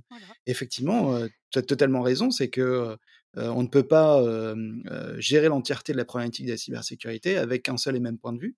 Mmh. il faut pouvoir justement confronter ces points de vue et surtout élargir, élargir son, son, spectre, son spectre d'action, pardon, avec des points de vue différents et ça peut pas venir que d'une seule personne, bien au contraire. Donc effectivement, dans le dans le monde de la cyber, c'est quelque chose, malheureusement et je sais pas trop pourquoi, mais il y a pas tellement de de de femmes qui s'intéressent à la cybersécurité. Mmh. c'est bien dommage, mais ça, c'est malheureusement un un un point un peu bloquant finalement dans dans cet aspect-là et je voulais juste rebondir sur l'aspect du, du du biais, on va dire, au niveau de l'organisation. de de mon expérience personnelle, je me suis aperçu que finalement le le le l'informatique dans les années, on va dire 2000-2010, était principalement géré par les par les CFO parce qu'on considérait que c'était quelque chose qui était, qui était cher et on comprenait pas pourquoi un système d'information coûtait si cher que ça et que s'il coûtait si cher que ça, c'est que très certainement les informaticiens, ne ne géraient enfin géraient mal les choses finalement. Et donc ce sont les surtout les CFO qui ont mis en place, tout un ensemble de choses, de contrôles et cetera et ont vu, le système d'information comme, principalement un coût évidemment essayer de le réduire au maximum, avec des conséquences forcément, sur la qualité du, du système, de stabilité, de, de mise à l'échelle, et cetera. Et ça, ça a créé un phénomène, qui s'est quasiment institutionnalisé avec le temps, c'est que, alors il y a un terme en anglais, que j'ai appris récemment qui s'appelle le underdog, c'est-à-dire vraiment le, le le bad guy et enfin le le bouc émissaire et quand, on parle des systèmes d'information dans les entreprises, ben, si ça si ça marche pas, si ça, heu, si ça, fonctionne pas correctement, c'est à cause de l'informatique. On sait pas pourquoi factuellement, mais c'est comme ça. Et c'est un petit peu la même chose aussi en matière de cybersécurité, c'est que souvent on nous vient nous voir pour nous dire: «Vous avez bloqué des choses, vous avez fait ceci, vous avez fait cela», mais sans savoir factuellement pourquoi, il y a un problème. Et bien souvent, ça n'a rien à voir avec la sécurité, c'est plutôt des problèmes techniques. Et donc j'ai l'impression que ce sentiment de de underdog, c'est-à-dire du bouc émissaire, c'est installé avec le temps, c'est-à-dire, ce qui prouve que quand, on fait une bêtise et qu'on la répète, ben, ça devient un peu une tradition, voire même une vérité dans certains cas, heu et que tout doucement, les mentalités évoluent, donc on est quand même maintenant en 2023 et qu'on considère tout doucement que l'informatique, ben, c'est peut-être pas, aussi simple qu'on l'avait imaginé, que c'était peut-être pas simplement un centre de coûts et que, ben, la cybersécurité, c'est aussi un domaine, sur lequel il faut investir, du temps, de l'argent, des moyens humains et que c'est pas simplement des gens qui installent des antivirus un petit peu partout un petit peu partout. Alors c'était juste pour, Mmh. heu, illustrer un petit peu, heu, ce que ce que tu viens de dire et heu, les conséquences que ça peut avoir dans une organisation. Ouais, tout à fait. Je pense que la médiatisation aussi de la de la cyber a aidé, parce que voilà, on en parle un peu plus et on explique un peu les les problématiques, mais c'est exact, ouais. Donc voilà, c'était voilà pour insister sur ce côté diversité, d'avoir ces ces scénarios, alternatifs pour pouvoir avoir une autre vision comme tu l'as dit, voilà, d'avoir de différentes perspectives. Et puis, évidemment, c'est, prendre conscience de l'influence des différents, biais cognitifs, donc comme je les ai cités là. Je pense que c'est important des fois de prendre du temps que, messieurs, dames, acteurs et actrices du dans le monde cyber, que vous preniez conscience de tous ces biais, parce que de toute façon, ça vous sert aussi dans votre vie personnelle, donc heu, voilà. Exactement, je pense que c'est ça, c'est essentiel. Ouais. Parce que, pour améliorer la cybersécurité, et c'est vraiment un leitmotiv maintenant, c'est que, heu, c'est pas seulement des systèmes, heu, qu'on met en place. Dire les outils, c'est une chose, ça c'est certain. Mmh. Évidemment, la qualité de ces outils, c'est essentiel, heu, mais ces outils tout seuls ne font rien et d'autant plus que s'ils sont mal configurés, c'est plus, une source de de stress et de bruit qu'autre chose, et la cybersécurité, c'est bien plus complexe que simplement installer, des systèmes. Ça fait au aussi appel à à à beaucoup de changements en termes d'organisation et une prise de conscience de de chacun des acteurs. Et la prise de conscience et là je fais le lien avec les biais cognitifs, si chacun, reste sur sa position sans avoir la volonté d'essayer de, heu, de de la changer ou du moins de l'améliorer, Mmh. ben, on n'est pas sorti des ronces, ça C'est clair. ça. Alors, pour résumer, bon, elle vient de démontrer que finalement la cybersécurité, c'est un sport de combat comme les autres, Mmh. Qu'il y y a beaucoup d'éléments, à prendre en compte, donc les les biais cognitifs effectivement sont sont quelque chose d'assez important. Mais là maintenant j'aimerais bien, enfin si si tu as fini sur la partie, biais cognitifs évidemment. Alors Hem oui, sur les biais, c'était juste sur les biais, c'était, d'insister sur la la gestion de crise et sur la victime. Parce que la victime su et les biais de la vict que que peut subir la victime et juste finir sur sur les RSSI et notamment dans le cadre de la gestion de crise. J'insiste parce qu'on est dans un contexte très, très, très particulier. On est dans le bruit, l'agitation, le stress, a la pression du client et cetera. Donc c'est extrêmement important de là, de bien les maîtriser ces biais et de bien gérer la gestion de crise, d'avoir des de la sensibilisation, des tests. Heu, parce qu'il y a des biais, notamment les biais d'expertise, on l'a dit, le jargon, mais je voudrais vraiment revenir sur cette partie, le jargon qu'on utilise parce que le décideur, c'est le le RSSI qui doit écouter un expert technique et il faut qu'il ait tous les biais, les que tout soit très clair dans sa tête pour, pour prendre la décision. Il y a aussi tout ce qui est biais d'injonction paradoxale. Ce ces, vous savez, c'est quand on a deux obligations contradictoires, quand on dit soit naturel ou soit spontané.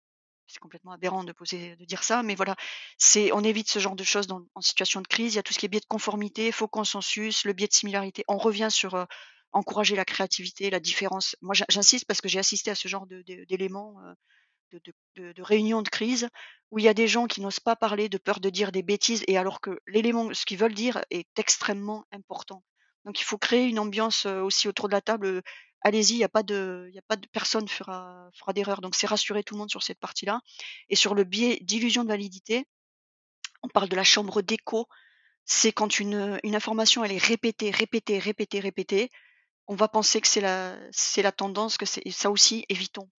Donc, je, tenais juste à, rappeler ces éléments-là parce que c'est important dans, le cas de la gestion de crise.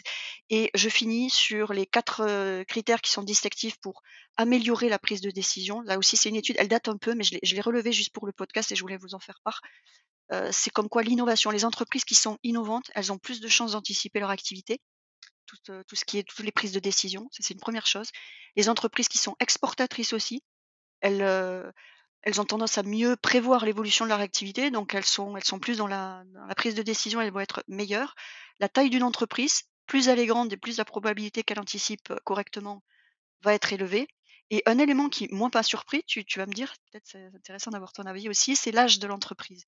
Ben, les entreprises qui sont les plus anciennes, et tu l'as dit tout à l'heure, tout à c'est, euh, ben, vont pas forcément anticiper, parce qu'elles vont rester. C'est comme dans le vieux couple en fait, où on fait plus d'efforts. En fait, c'est pareil. Et ben, elles vont être moins bonnes dans l'anticipation. Alors, c'est assez vrai, mais d'autant plus qu'il y a un facteur qui, est, qui amplifie nettement entre guillemets cet effet. et, j'en ai déjà parlé dans un, dans un épisode précédent, enfin je crois d'ailleurs.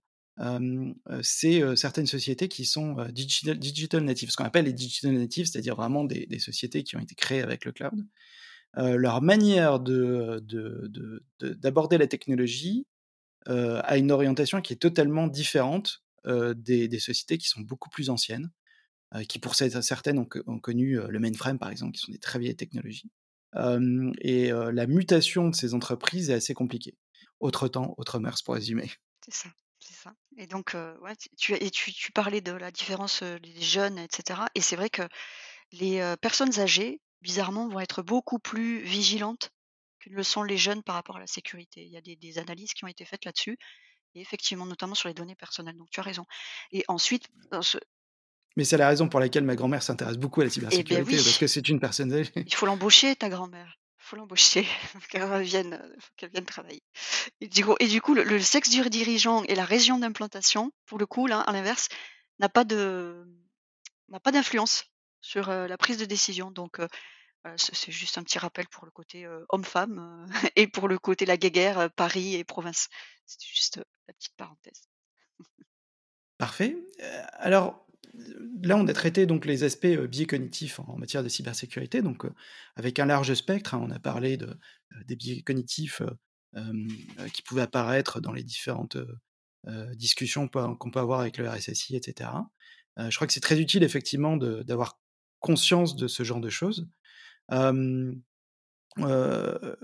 maintenant, si, tu le veux bien, j'aimerais bien qu'on se pose un petit peu de. Enfin, que tu nous expliques le, cadre un petit peu de la victimologie. Parce que malheureusement, ben ces cyberattaques peuvent créer des victimes, alors que ce soit des personnes morales ou des personnes physiques aussi. Hein. quand on est victime d'une fraude au président, ça peut avoir des, conséquences. Est-ce que tu pourrais nous donner un petit peu plus d'informations peut-être sur des bonnes pratiques ou sur des erreurs à éviter quand on doit encadrer ce type de situation, que ce soit quelqu'un qui a été victime d'une fraude ou d'un point de vue plus général, quand on doit traiter un, cas de, cybercrise dans l'organisation. Ok. Alors en fait, avant de te donner les solutions, je voudrais t'expliquer quels sont les problèmes en fait. C'est toujours pareil. La menace, le risque et la préconisation. Donc en fait, j'ai fait un petit exercice, je me suis amusée à lister par exemple toutes les séries de proverbes et dictons qui existent en France, parce que moi j'aime bien les dictons, j'aime bien ces petites phrases. Je me suis listée, alors je vais pas toutes les lister parce qu'il y en a beaucoup, c'est juste se dire en fait que vous on connaît tous nos biais, on connaît tous nos défauts à travers ces petits dictons. C'est assez marrant. Je vous en cite quelques-unes donc, c'est l'erreur est humaine, les apparences sont trompeuses, prudence est mère de sûreté, il faut tourner sept fois sa langue dans sa bouche avant de parler, qui n'entend qu'une cloche n'entend qu'un son, la colère est aveugle, la curiosité est un vilain défaut. Je peux continuer comme ça pendant des heures. J'ai trouvé ça extrêmement intéressant, ça paraît bête, mais en fait ça ça décrit tout ce sur quoi on peut se faire piéger et donc du coup, l'intérêt là, c'est d'expliquer, pourquoi. Pourquoi on se fait piéger? Pourquoi on est, une victime? En fait, nous sommes victimes parce qu'à un moment donné, nous allons faire une action de manière, irréfléchie ou simplement parce que notre cerveau, il va bugger. Alors il bug parce qu'il n'a soit pas traité une info, soit il a mal traité, soit il l'a pas vu ou il en a pas été conscient. Donc, on sait, en partie pourquoi, mais pas pour tout. Parce que le cerveau, juste pour rappel, c'est l'organe le plus complexe de l'univers, hein. Il n'a pas été, il a pas livré encore tous ses secrets. Les analystes, les chercheurs sont encore en train de travailler. Alors, il y a une théorie qui dit qu'on ne connaît que 10 la capacité de cerveau. Je sais pas si c'est exactement 10 mais mais en gros, on connaît pas tout, ça c'est sûr. C'est, un des organes qui est les plus, le plus, complexe, plus silencieux finalement et pour preuve, je vais donner des chiffres, c'est, que notre cerveau, c'est 86 milliards de neurones qui sont connectés par un billiard de synapses. Déjà, ça comprend, on se dit, effectivement, c'est compliqué. Et autre élément, c'est que l'homme, il est conscient de 200 bits de données sur les 400 milliards que notre cerveau élabore en une seule seconde. Imagine, 400 milliards de 400 milliards contre 200 petits bits de données. C'est pas beaucoup. Hein. Donc en fait, cette complexité, elle va expliquer en partie que de nombreux processus cognitifs vont, pouvoir interférer dans notre comportement et via notamment les fameux biais cognitifs. On pourrait en citer encore des, biais cognitifs propres à la victime. Mais avant de, citer quelques biais, je pense qu'on a fait aussi un peu le tour, je vais fatiguer tout le monde avec mes biais, mais c'est évoquer euh, comment va fonctionner le pirate. Alors en fait, l'attaquant, il va faire en sorte d'être invisible. Lui, son credo, sa, particularité, c'est il faut que je sois invisible. Donc il va provoquer, euh, s'il provoque la méfiance, il va devenir visible. Et un pouvoir invisible, il sera toujours plus puissant. Donc pour être invisible, le cybercriminel, il va créer une tâche aveugle ou un angle mort. Dans le domaine de la psychologie, c'est souvent quelque chose qu'on refuse de voir, qu'on ne voit pas. Donc comment il va faire pour procéder à ça? Eh C'est qu'en fait, il va s'appuyer sur, euh, au cours d'une conversation, il va passer du statut de la victime, du persécuteur et du sauveur. Ça s'appelle le triangle de Karpman. Donc en gros, le cybercriminel, il va se faire passer tantôt pour une victime. On pourrait penser qu'une victime n'est pas manipulatrice. Si, si volontairement elle se fait passer pour une victime, elle peut être manipulatrice. Je, donnerai quelques exemples. Le sauveur, cette personne, elle a fait quelque chose pour vous et vous vous sentez redevable. Et le persécuteur, bah, son nom, je pense qu'il parle par lui-même, le persécuteur. il va vous faire en sorte. Alors des fois, ça peut être déguisé, il va être très charmant, très agréable, mais en quelque part, il y a un côté extrêmement pervers en lui. Donc le triangle de Carman, c'est un jeu psychologique c'est un système de comportement qui est tellement codifié et habituel qu'il paraissent naturel. Donc la victime, elle doit avoir l'impression que tout est normal, limite que elle l'a désiré en fait. Le pirate, il va chercher ça parce que pour lui, le leitmotiv du manipulateur, c'est la confiance endort la vigilance. Donc il va jouer sur ça. L'autre élément, c'est la distorsion de la pensée. La distorsion de la pensée, elle est liée à la perception, à l'évaluation tout ce qui est mémoire, et à la délibération, c'est-à-dire le jugement. Donc il va faire en sorte de perturber ces trois instances. dès lors que ces processus sont défaillants, il va conduire à des raisonnements défectueux. Par exemple, il va inhiber votre esprit critique, il va introduire des contradictions, il va jouer sur les biais. Si je reprends le langage informatique, en gros, le pirate, il va introduire un virus dans votre cerveau qui va se propager et il va l'anesthésier. Pour faire simple, l'image est belle, elle est magnifique, mais c'est malheureusement ça. Donc pour peu que en plus la victime ait une faiblesse, qu'elle soit émotionnellement fragile, qu'elle ait des problèmes en ce moment, qu'elle ait. Et, alors, le contexte aussi, enfin, c'est ce que tu expliques, mmh. le contexte dans lequel est la victime à ce moment-là. Oui. alors, j'ai un exemple que je, que je donnerai tout à l'heure, mais je, vais d'abord te laisser mmh. terminer ce, que, ce, que tu, ce que tu expliquais. Donc c'était c'est ça, donc c'est cette partie contextuelle qui est extrêmement importante et on le voit dans la vie de tous les jours, mais là je voulais un peu rester sur la partie cyber. Euh, donc on va céder en fait. Et, le cerveau, un cerveau qui est en pleine santé, il va développer des défenses immunitaires. Et l'objectif du pirate, ça va être de repérer ses faiblesses, de les renforcer, de les exploiter pour tuer vos défenses immunitaires, pour bloquer vos pare-feux, pour euh, bloquer vos antivirus internes. Si je fais une métaphore avec le monde de la cyber, ça serait ça. Donc le pirate, lui, il est conscient. Il est tout à fait conscient que le sujet humain, c'est un objet plastique, que son cerveau, il est programmable et reprogrammable. On parle de neuroplasticité. C'est la même chose pour la partie subconscient. On peut programmer et reprogrammer. Alors il y a les côtés positifs, bah, c'est dans tout ce qui est thérapie, puisqu'on va vous aider à affronter des, des, problématiques anxiogènes, etc. Mais le manipulateur, pour le coup, il va pas vous aider, il va plutôt vous en créer. Donc ça c'est et pour cause 98% des hacks vont reposer sur la manipulation psychologique. Et l'autre élément c'est tout ce qui est mode cognitif. on a des modes cognitifs comportementaux qui vont s'activer dans la conscience, ils sont de l'ordre de 5. Il y a le système d'attachement, il y a le système d'assistance, le système de compétition, le système sexuel et le système de coopération. Je ne vais pas parler du système sexuel, il n'a pas lieu dans, le monde de la cyber. Je vais vous parler des quatre autres. Le système d'attachement, il vise à obtenir une assistance ou une protection. Donc, il va être activé par la fatigue, la peur, la solitude. C'est ce que tu disais, c'est le contexte. L'assistance, le système d'assistance, il va être activé lui par l'empathie. Le système de compétition, le but, c'est de euh, soumettre le sujet. Donc, il va être activé par des situations de provocation.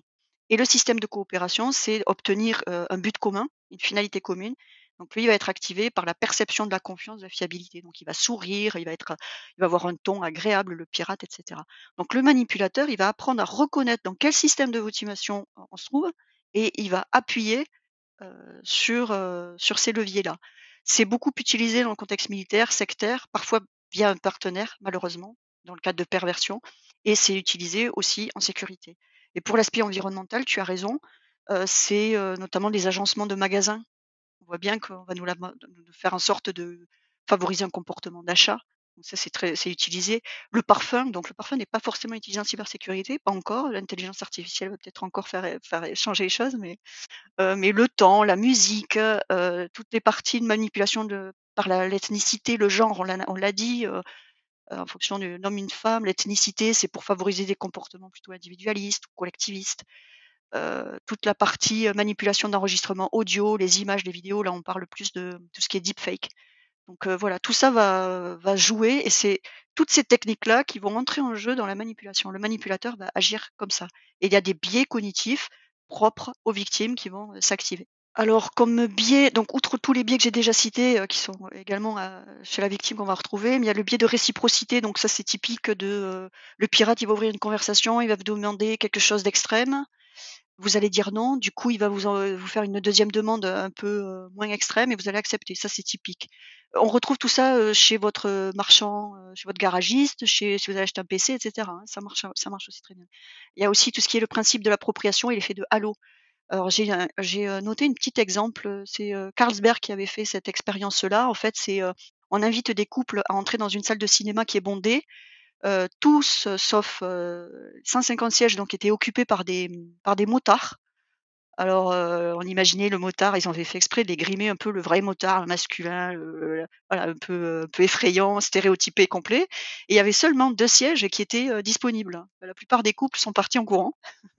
Ils se sont pas assis. Pour la fin de l'anecdote, ceux qui se sont assis ont été récompensés par une tournée de bière, puisqu'on est chez ça c'est pour la petite blague. Mais c'est pour dire que voilà, on va utiliser cet effet, on va en fait, on va avoir une première impression qui va induire un comportement. En cybercriminalité, eh ben, les cybercriminalités, ils vont créer de fausses identités qui vont sembler prosociales. Vont être, ça va être des organismes caritatifs, des personnes chaleureuses, attentionnées. Du coup, vous allez avoir confiance. Vous dites, c'est, une bonne personne, c'est Mère Teresa presque, donc je vais céder. Il y a aussi la technique de sock puppets. Je sais pas si ça te parle. Sock puppets, c'est des chaussettes en forme de, qui font des, c'est des petites marionnettes en gros, c'est des fausses identités qui sont créées pour promouvoir quelqu'un ou quelque chose. C'est aussi utilisé. Et juste pour les petites statistiques sur cet effet de halo, les premières impressions, elles sont formées à 55% par la manière dont on s'habille, dont on se tient, 38% par la qualité de la voix, de la grand-mère et de la confiance. J'espère que ma voix du sud ne s'entend pas trop, du coup, 38%. Et, et bizarrement, 7% sur le contenu. C'est-à-dire qu'on peut dire plein de bêtises, pourvu qu'on ait une apparence agréable, ça passe. Alors, j'ai une anecdote justement qui m'est arrivée très très récemment. C'était assez rigolo. dans un contexte professionnel, on, a eu un, grand event et donc je représentais donc la sécurité pour, pour mon organisation et le représentant de la sécurité de l'autre organisation, était présent aussi et on était les deux seuls avoir strictement le même costume. Quand je parle du même costume, c'est on portait tous les deux une chemise blanche avec une cravate bleue et un costume bleu. On était, c'est quand même marrant parce que statistiquement, on devait être allez, au moins 80 personnes et les deux personnes, les deux RSSI des deux organisations étaient habillées strictement de la même manière. Et ça a fait rire tout le monde parce que je pense que c'était c'était un, un, petit clin d'œil assez rigolo de, de, justement qui illustre parfaitement ce que tu viens d'expliquer, c'est-à-dire sur le fait que avoir une certaine présentation ben, donne déjà un petit peu de d'aura, d'halo par rapport à ce qu'on va dire. C'est ça, exactement. Donc, mine de rien, ça va jouer effectivement. Après, il y a le principe d'autorité aussi. Bon, ça c'est connu, hein, mais les courriers de phishing où on a l'impression qu'ils ont été envoyés par le centre des impôts, par votre patron. Tu parlais du bec tout à l'heure, bah, c'est typiquement on est là-dedans. tout ce qui est endogroupe aussi. Donc, bah, c'est l'attaquant qui va faire en sorte d'être invisible, c'est ce qu'on disait tout à l'heure, qui provoque la méfiance, qui devient invisible. L'endogroupe, c'est que un pirate qui a fait un gros travail d'ingénierie sociale, qui va faire du phishing très ciblé, on parle de spear phishing, bah, il va se présenter en tant que telle nationalité parce qu'on a la même nationalité, il va s'intéresser à la cuisine parce qu'on s'intéresse à la cuisine, donc il va créer un lien avec nous. Et du coup, bah voilà, on va avoir, euh, confiance. Euh, le biais de supériorité aussi, la conformité. Euh, bah, si on vous dit, mais votre collègue l'a fait, allez-y, faites-le, vous risquez rien. Ok, alors j'y vais, je clique. Voilà, ça c'est la conformité, on le, la pression du groupe aussi, l'engagement de la cohérence. C'est ce qu'on a dit tout à l'heure, on a investi une petite somme, j'ai donné un petit peu, je suis engagé, je vais jusqu'au bout. Et donc du coup, on va, on va aller jusqu'au bout. La curiosité, un mail où on va dire attention, c'est confidentiel défense, on va ouvrir. Bêtement, on va ouvrir. Donc voilà, ça c'est tout ce qui est manipulation du coup sur du court terme. Après, il y a tout ce qui est manipulation plus long terme. Et ça peut être intéressant aussi d'aborder ce sujet-là, mais je sais pas si on a vraiment le temps, mais Je, vais terminer là-dessus parce qu'après je suis trop bavarde, mais, parce que en fait ça me passionne parce que je voudrais tellement que les gens comprennent comment on peut se faire manipuler à tous les niveaux, la politique, le, les médias, etc. Ça me, moi ça me rend folle et du coup j'ai vraiment besoin de vulgariser ce, thème-là. Et c'est une, en plus c'est une méthode, c'est une, expérience que moi j'ai connue il y a très longtemps au début de la psychologie. C'est une expérience de Seligman. En fait, c'est, on va mettre, on va créer on va, avoir prendre un groupe d'étudiants qu'on va mettre dans une salle avec une machine qui va faire beaucoup, beaucoup, beaucoup de bruit, un bruit infernal. On va les laisser là pendant quelques heures. Ils vont tous essayer de travailler, de trouver la solution dans la machine pour faire arrêter ce bruit. Chercher s'il y a des boutons, des manivelles, etc. Ils n'y arrivent pas. Du coup, l'expérimentateur les déplace, les met dans une autre pièce avec une autre machine. La différence, que normalement, cette machine, elle a un bouton pour éteindre le bruit. Eh bien, les étudiants, ils ne vont rien faire. Ils vont même pas essayer de faire parce qu'ils ont été totalement conditionnés. On parle de d'accoutumance au sentiment d'impuissance. Et ce euh, biais-là est extrêmement dangereux à mon sens. Et notamment, euh, on le voit par exemple la crise climatique. On est impuissant. On se dit bon ben voilà, euh, on, fait plus rien. Et je trouve que voilà, c'était. Je voulais juste parler de ce biais-là parce que c'est extrêmement important. Et, et, je finirai juste par dire voilà, oubliez pas, Faites attention au piratage cognitif. Pensez au cas, le python affamé du livre de la jungle, là, qui va euh, influencer Mowgli. Voilà, ben, tous ces points de vigilance. Soyez extrêmement attentifs à tout ça. La manipulation mentale, c'est une des plus nocives de toutes. Donc, il faut faire absolument attention à ça. Parfait. Je crois que c'était une, une, excellente mise en garde. Alors, là, on a parlé donc de, tout un, ensemble de, choses, mais je, vais, te donner l'exemple que j'ai eu d'une, d'une victime. donc, c'était une personne qui était récemment arrivée dans l'organisation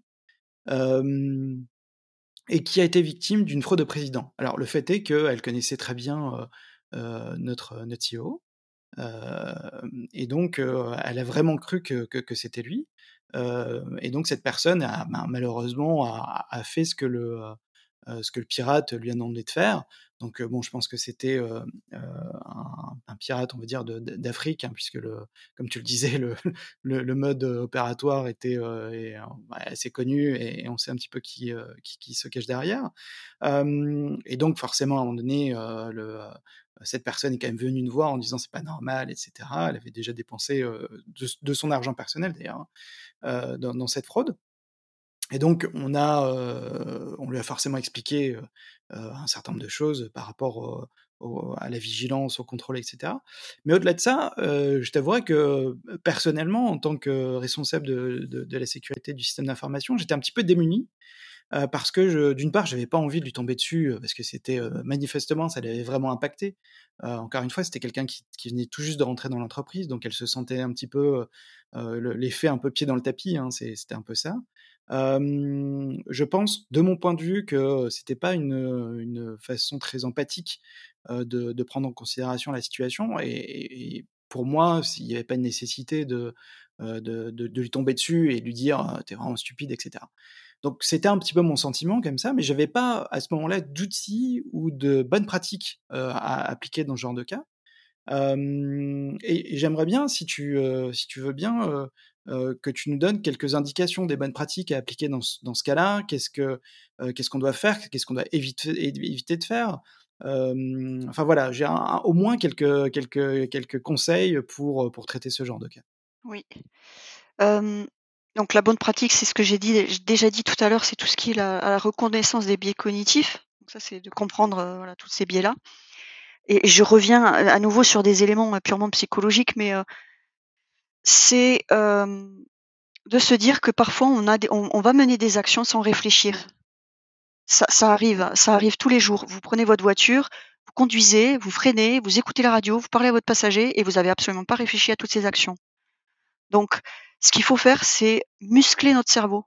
Il faut lui faire faire un entraînement intensif favoriser ou inhiber un comportement. Euh, il y a plein d'exemples comme ça qui l'ont prouvé. Par exemple, le, un des effets qu'on connaît beaucoup, c'est l'effet de placebo. Typiquement, euh, parce qu'il y a une blouse blanche, parce que le médicament il est rouge et pas bleu, parce que c'est une injection et ça va avoir beaucoup plus, alors qu'en fait le, médicament c'est du, c'est un, un Kit Kat, donc ça ne sert à rien, mais ça fonctionne. Donc en fait, c'est de bien comprendre ça. Il faut comprendre, il faut apprendre à développer sa conscience pour se défendre de la manipulation. Comme je l'ai dit tout à l'heure, le, les biais cognitifs, ils touchent tout le monde. Donc il faut apprendre une des techniques qui s'appelle le débiasing.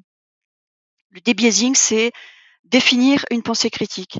Qu'est-ce que je pense savoir? Comment est-ce que je pense le savoir? Euh, euh, Connaître ses biais cognitifs. Donc toute la liste, les plus importants, ceux qui viennent de façon récurrente. Alors évidemment, dans, des fois dans, la situation, on est dans l'urgence, dans, dans, dans le nez dans le guidon, on peut pas analyser tout. Mais en fait, ça se muscle, se muscle, et petit à petit, on va les repérer. Euh, attention aux préjugés, attention. Donc on l'a dit aussi, c'est tout ce qui est examen de pair, expertise extérieure, avoir euh, une autre mentalité. Et si on se réfère à des éléments beaucoup plus psychologiques, ça va être de pratiquer la pleine conscience. Donc là, on est la pleine conscience, c'est prêter attention à la nouveauté. C'est quand on, on, vit en pilote automatique, mais on va être contrôlé par des schémas. Attention à ça. Si on sent qu'on est dans une situation où on n'est pas bien, que la situation est inconfortable, on doit avoir un warning qui doit s'afficher. Systématiquement. Stop, j'attends, je m'analyse, je prends du recul et je réfléchis. C'est la première chose. Et l'autre chose, c'est la, reprogrammation du subconscient. Il faut se débarrasser des croyances limitantes. Vous savez, les, mantras de, motivation, la méthode Coué, cette partie euh, dont on parle, autosuggestion, il faut communiquer des pensées positives, etc. Ben, il faut pratiquer ça. Et puis, euh, après, c'est plus, euh, là, on est plus sur les aspects euh, euh, purement cyber. C'est, on l'a dit tout à l'heure, mais c'est l'empreinte numérique. On a dit tout à l'heure que l'osine servait aussi aux, attaquants. Donc attention à ce que vous mettez sur le net. Attention à ce que vos amis mettent de vous sur le net parce que ces éléments-là vont servir pour créer votre profil psychologique et l'attaquant va se servir de ça et bah, dans le cadre d'un bec, c'est pas c'est parfait parce qu'ils vont savoir vous êtes plutôt comme ça, comme ça, comme ça. Ils vont savoir vous parler, ils vont savoir utiliser tous les leviers dont on a évoqué tout à l'heure. Donc tout ça, ce sont des méthodes. Tout ça, ce sont des méthodes qu'on peut utiliser pour éviter de se faire manipuler. pour résumer, pour être un bon attaquant, il faut être un, faut être un fin psychologue. Et ils le sont. Ils le sont terriblement, les, les attaquants. Oui, ils sont, ce sont des psychologues. Ils nous connaissent bien. Hein bon, alors, c'est plus qu'à plus qu'à nous à bien les connaître. OK, parfait. tu veux peut-être ajouter quelque chose en conclusion de cet épisode? quelque chose qui te semble, utile pour nos éditeurs ou un message peut-être, important pour toi? je dirais, que la maîtrise de soi, la connaissance de soi, l'éveil des consciences sont les meilleures parades à toute forme de manipulation. Je termine toujours mes articles, mes, mes webinars, mes machins, je dis toujours: «Ouvrez l'œil et le bon». Moi, je conclurai par ça. Voilà, faites attention. Super. Bah, écoute, euh, Nathalie, encore un grand merci d'avoir participé à cet épisode de la cybersécurité expliquée à ma grand-mère. Si tu le veux bien, tu me communiqueras les, euh, les, références d'articles euh, auxquels tu as fait ma référence pendant, le, pendant cet épisode. Je rajouterai dans le commentaire de, de ce podcast. je pense que, comme on l'a dit un petit peu en, introduction de, de, cet épisode, la cybersécurité, c'est beaucoup d'éléments et un des éléments importants, c'est l'humain. Euh, malheureusement, on a tendance un peu à, rester sur les aspects purement techniques, qui sont importants évidemment, mais euh, l'humain est quand même quelque chose d'essentiel en matière de cybersécurité. Le fait de euh, d'avoir eu l'occasion de discuter avec toi sur des aspects plutôt psychologiques qui sont rarement abordés dans, la cybersécurité. Je pense, en tout cas j'espère que ça va éveiller un peu la conscience de, nos éditeurs. Voilà, encore merci. C'est moi qui et comme je le dis souvent, certaines personnes pensent que la cybersécurité n'est qu'un enjeu de vie de mort. C'est bien plus sérieux que ça.